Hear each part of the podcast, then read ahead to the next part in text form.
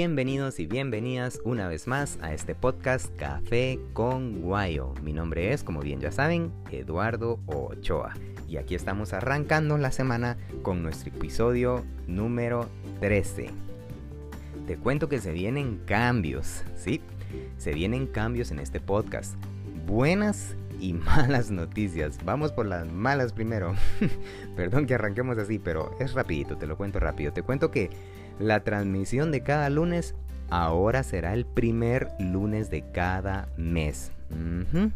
Sí, esta es la mala noticia. No estaremos cada lunes, sino que repito, será el primer lunes de cada mes. Y esto es, bueno, aquí va la buena noticia. Esto es porque estamos trabajando con tener invitados especiales en este espacio al aire y de igual forma algunos reels y algunos IGTV en Instagram, por lo cual esto nos está tomando un poquito de nuestro tiempo. Así que no nos vamos a ir, aquí estamos siempre presentes, solamente hemos cambiado la continuidad de los días lunes. Siempre mantente pendiente por favor de nuestras publicaciones en Instagram y plataformas audibles como Spotify, Google Podcast, Anchor y próximamente iTunes Podcast, que por cierto, esta es otra cosita que nos está tomando un poquito de tiempo. Pero aprovechando siempre, quiero agradecerte que nos estás escuchando en este día. Un gran abrazo desde ya. Y bueno, estamos listos.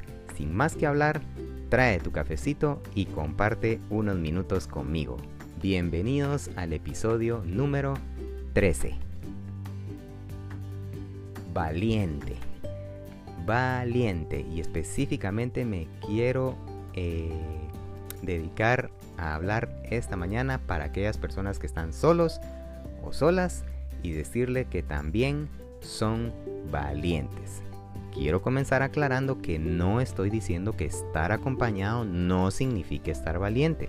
Claro, también tiene su grado de valentía, pero en este episodio quiero enfocarme en aquellas personas que están solos o se sienten solas y déjame decirte que eres valiente y muy valiente y déjame explicarte por qué.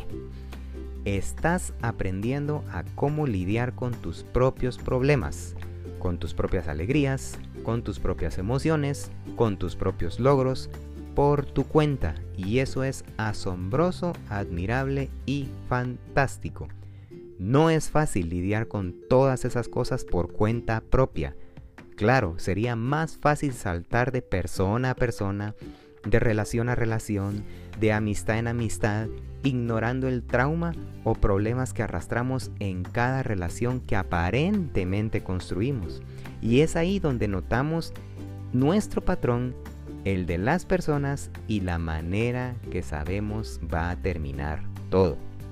Pero si estás sentado en este día, en este momento, escuchando este podcast y probablemente te encuentres solo o sola, cuídate. Cuida tu corazón, ámate, respétate, trabaja en tus metas, pero trabaja en tus propios traumas que de hecho necesitan ser resueltos por tu cuenta, solo por ti. Eso te hará millones de veces más fuerte y más valiente a que si estuvieras escogiendo a alguien repitiendo el mismo ciclo, ignorando las cosas que sabes debes resolver, que están en tu mente y corazón.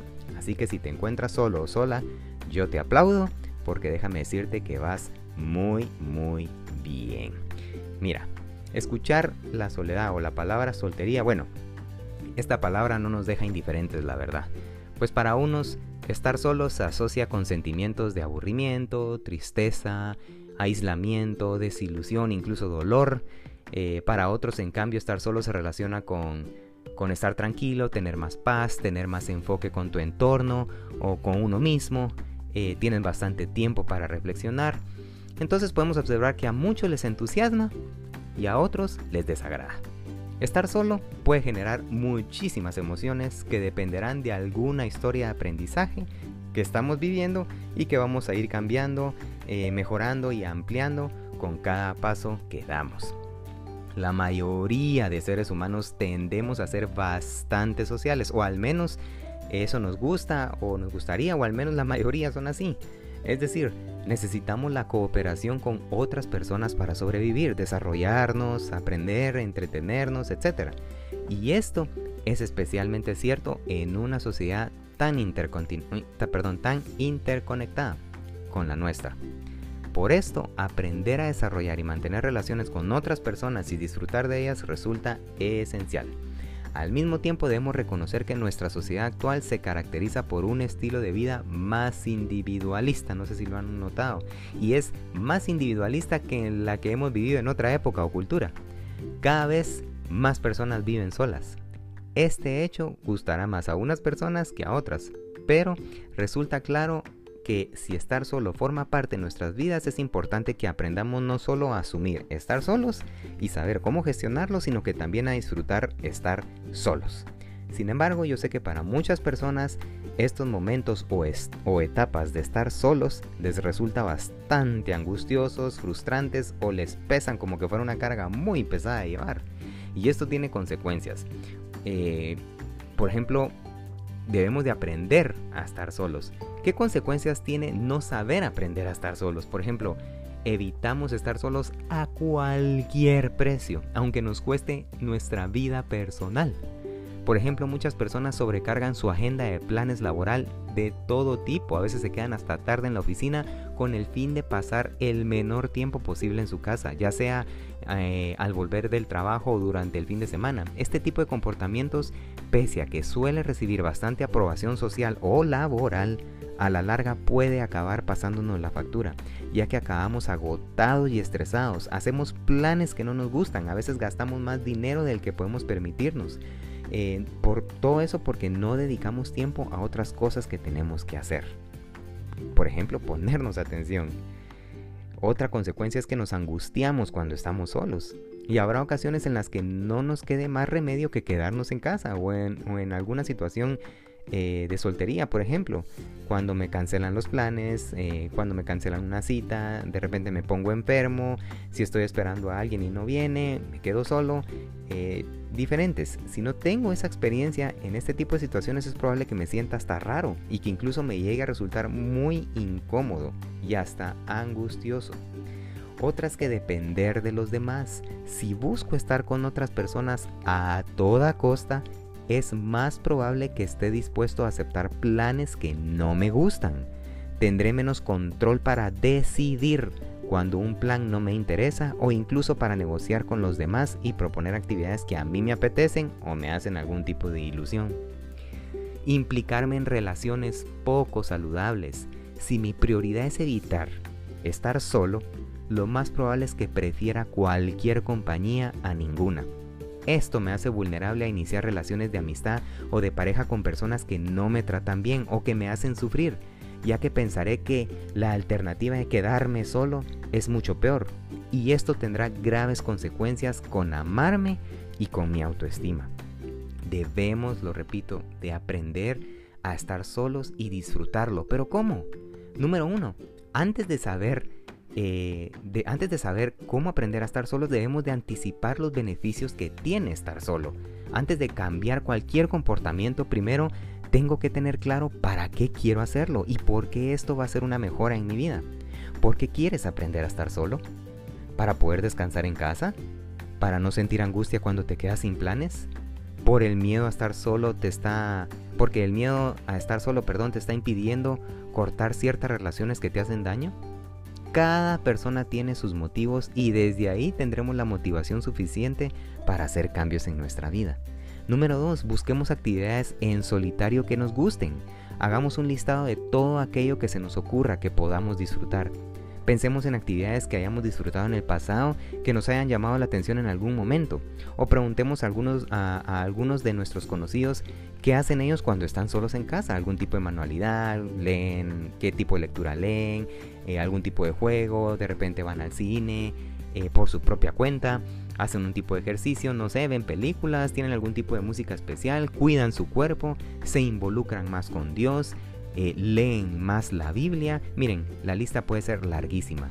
Es posible que inicialmente ninguna actividad nos resulte atractiva porque no nos gusta estar solos, pero no importa, anotemos todo aquello que se nos ocurra y no tengamos vergüenza. Número 3. Elijamos un par de actividades y pongámoslas en práctica. Escojamos aquellas actividades que nos den menos pereza, por favor. Que nos, que nos resulten bastante atractivas y, sencillas también. Hazte todo aquello que vas a necesitar para ponerlo en práctica. Número 4. Creamos un clima agradable. Creemos, perdón, un clima agradable. Asegurémonos de elegir un momento en el que vayas a poder estar tranquilo, sin prisas, sin tener muchas tareas pendientes que hacer. Em, si haces una actividad dentro de la casa, busca un sitio en el que estés a gusto. Número 5. Hacer cosas solo no significa no tener amigos. Otro pensamiento que nos impide disfrutar de estar solos es la creencia de que tener que divertirme solo es señal de no tener amigos o pareja. Fatal. Enfócate en ti mismo y en lo que tienes y no en lo que te hace falta, ya que esto genera que te sientas mal. Créeme, tener una vida social saludable y activa es perfectamente compatible con aprender también a disfrutarte solo a ti. De hecho, tener tiempos de descanso solos nos prepara para disfrutar mejor de nuestras interacciones sociales. Número 6. Si los demás me ven solo, pensarán mal de mí. Típico comentario, muchas personas se frenan de hacer planes solitarios en público por miedo a que pensarán los demás. Y esto es un problema, tú sabes muy bien, nosotros no podemos controlar lo que piensan los demás y estar a expensas de sus opiniones nos impedirá tener el control de nuestra vida. En cambio, debemos recordar que los demás no suelen estar analizando continuamente nuestro comportamiento y que hacer actividades en solitario es compatible con tener otros momentos más sociales. Es más, muchas personas eligen hacer ciertas actividades en solitario, eh, por ejemplo salir a correr, porque así pueden disfrutarlo más ir a su ritmo e incluso estar más abiertas a conocer nuevas personas. Estimado y estimada, adaptar estas pautas a tu necesidades y estilo de vida particular te ayudará a ganar mayor libertad y a conquistar espacios y tiempos vitales. Te permitirá ser más independiente de los planes o decisiones de otras personas y a ganar autonomía. También es posible que te ayude a afrontar tus miedos y a ponerlos a prueba. Recuerda, la palabra de Dios nos dice en Colosenses 3:14, sobre todo, revístanse de amor, que es el lazo de la perfecta unión.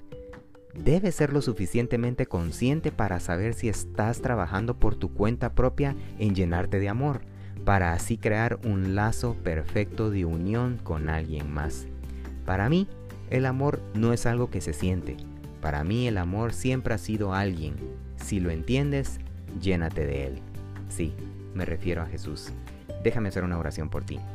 Señor Jesús, gracias te doy por este día, por el privilegio que nos has dado de amanecer con vida y estar respirando y poder escuchar este podcast. Te pido por favor que bendigas a la persona del otro lado que está escuchando esto, que pueda eh, ser valiente en tomar decisiones por sí solo, por sí sola, que pueda, si se encuentra solo y sola, que pueda entender que tú lo eres todo, que tú puedes llenar cualquier vacío en el corazón y que a través de ti podemos tomar decisiones responsables, a través de ti podemos tener una vida plena, a través de ti podemos ser muy felices, a través de ti podemos emprender, emprender cualquier cosa que nosotros querramos bajo tu voluntad y ser muy felices y estar contentos y tranquilos con la vida que tú nos diste, con el corazón que tú nos diste, con la mente, inteligencia y sabiduría que tú nos diste.